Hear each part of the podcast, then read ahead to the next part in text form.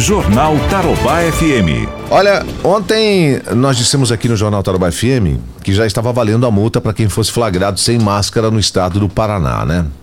Mas a multa passa a ser aplicada de fato a partir de hoje e não desde ontem.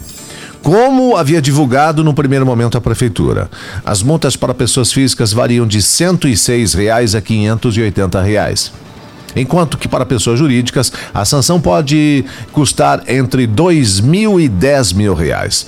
Mas vale destacar que essa multa será aplicada às pessoas que forem abordadas pela segunda vez, sem o uso da máscara e utilizando de forma incorreta.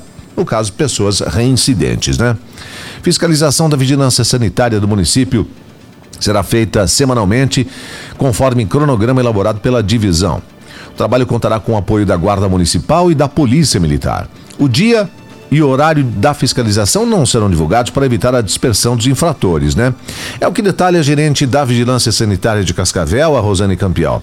Ela explica por que, nesse caso, as equipes não atenderão denúncias serão também através de ações programadas, porque uma abordagem de uma pessoa em via pública, em espaço público, ela precisa ser presencial. É, eu não consigo, através de uma denúncia, que é através da ouvidoria, me deslocar rapidamente, chegar ao local e identificar essa pessoa sem a máscara. Até a chegada no local, ela já vai ter se deslocado de onde ela está.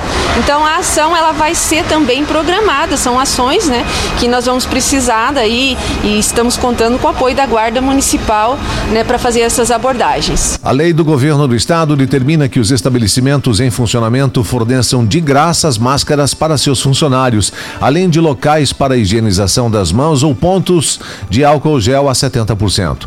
O álcool gel deve estar disponível também para os clientes e o público em geral. Jornal Tarobá FM.